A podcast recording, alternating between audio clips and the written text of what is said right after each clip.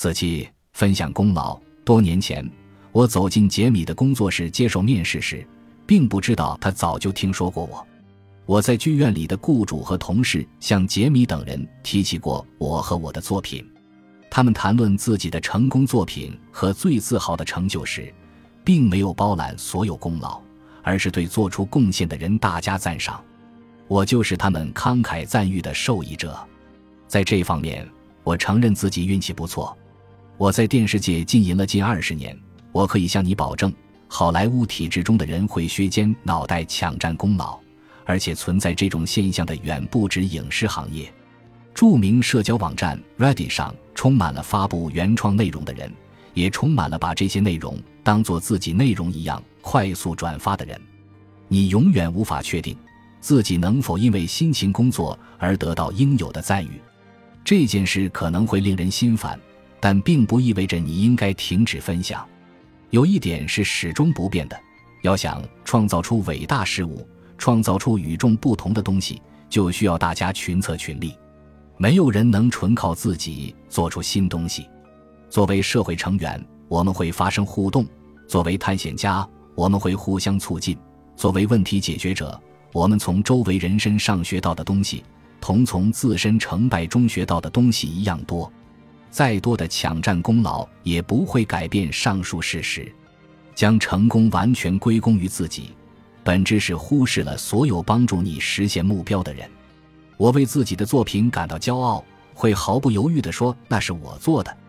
但我也坚信，应该与共度旅程的人分享这份骄傲，这能让更多的人了解我们的成就，了解我的合作者作为独立创客的优秀之处，以及当每个人都抛开自负，为了共同目标聚在一起时，会碰撞出什么样的火花。例如。我的太空服就是这么造出来的，它确实需要一大帮人群策群力。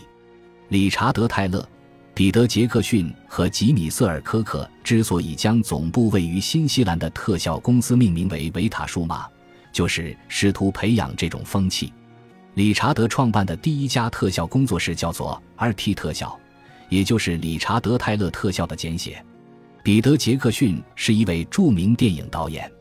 吉米则是一位荣获奥斯卡奖的剪辑师，他们完全可以用自己的名字给工作室命名，并就名字或首字母的排列方式进行一番讨论。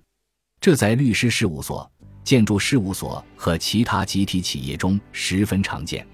不过，维塔指的不是他们三个人，也不是那种类似蟋蟀的同名史前昆虫。二零一八年初。我拜访位于新西兰惠灵顿的维塔工作室时，理查德告诉我，我们给自己的工作室取名维塔，这样每个人都会觉得是在一面统一而又独特的旗帜下工作。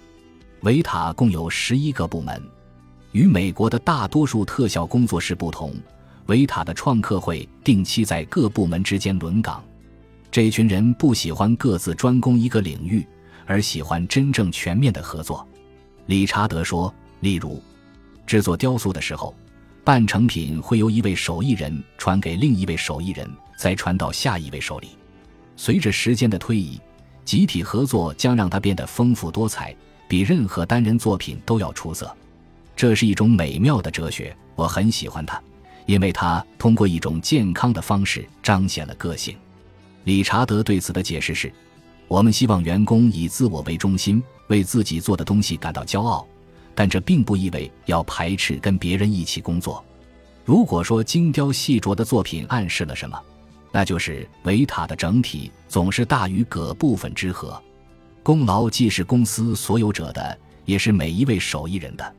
在位于教会区的小工作室里，我们制造过很多东西，也与世界各地的创客携手合作，委派任务，交换技能。